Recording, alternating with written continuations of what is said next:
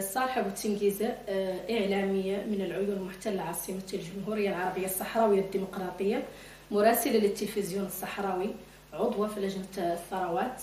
بالنسبة لي منذ نعومة أظافري استفقت على عائلتي تتعرض لمداهمة منزلنا شبه بشكل شبه يومي ويعني أستفاق على أناس غرباء غريبي الشكل كبار في الحجم آه، يرتدون ملابس سوداء مرعبة جدا آه، يقومون بتفتيش آه، منزل العائلة ويقومون أيضا بالعبث بالمحتويات والبحث عن إخوتي من وشاهدت يعني مناظر لن أنساها وأنا مزلت طفلة يعني اقتياد إخوتي وإخراجهم بالعنف من منزل العائلة إلى السيارات وهم تحت الضرب تحت القمع والعنف. منذ ذلك التاريخ يعني بحثت وسألت سألت عن ما هذه الأسباب. يعني لماذا يتعرضون إخوتي؟ آه، لهذا النوع من سوء المعاملة.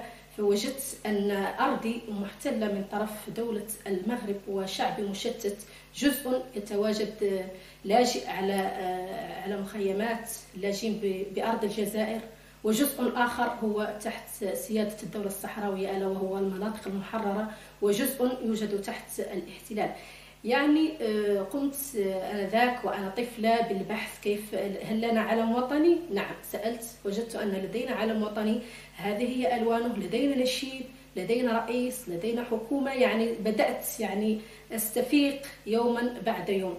آه، منذ اندلاع حتى اندلاع انتفاضة الاستقلال المباركة. آه، قبل انتفاضة الاستقلال المباركة درست وكان طموحي أن أكون إعلامية صحفية أن أحضر آه، يعني لأساند أو أبث آه، قضايا العالم بما في ذلك قضيتي ولكن بسبب الاحتلال وما يتعرض له منزل عائلتي وإخوتي وشعبي وجيراني وأقاربي وكل الشعب الصحراوي من من تعنيف من معاناة من قمع يعني حرمت يعني من اجتياز الإجازة كي أقوم بمعهد للصحافة وأتمكن من أن أكون صحفية.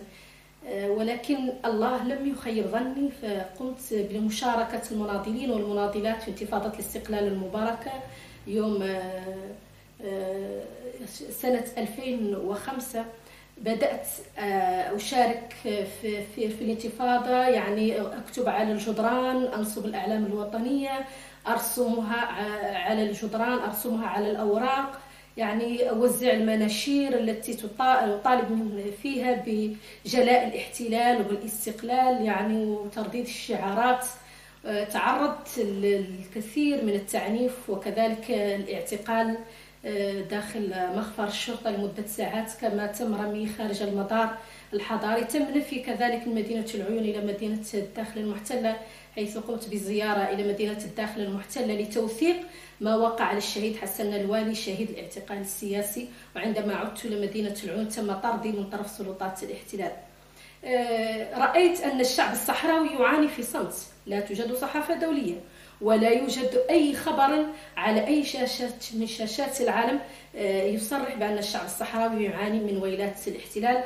فانخرطت في صفوف الإعلاميين وحاولت توثيق آه، تلك الانتهاكات ولو شيئا قليلا على العموم آه، كانت بصمة لي في داخل داخل المنظمة الإعلامية. وثقت كل ما يطال المرأة الصحراوية وما يطال الشعب الصحراوي.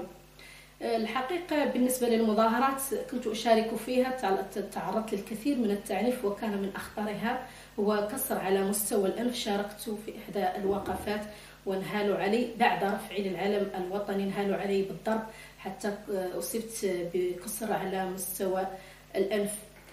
بالنسبة بالمقارنة مع سابقا والآن كنا سابقا يعني كنا الكر والفر. يعني نناضل عندما تأتي الشرطة على وجه السرعة نهرب ونتخبأ. اليوم أصبحنا نناضل عندما تأتي شرطة الاحتلال. يعني نصمد ونقف وجه سياط الجلاد ونتعرض للضرب بشتى أنواعه ولا زلنا إلى حد هذه اللحظة. يعني لم يتغير شيء لا زالت سلطات الاحتلال آه، تعرضنا للتعنيف ونحن لا زلنا نطالب بالاستقلال.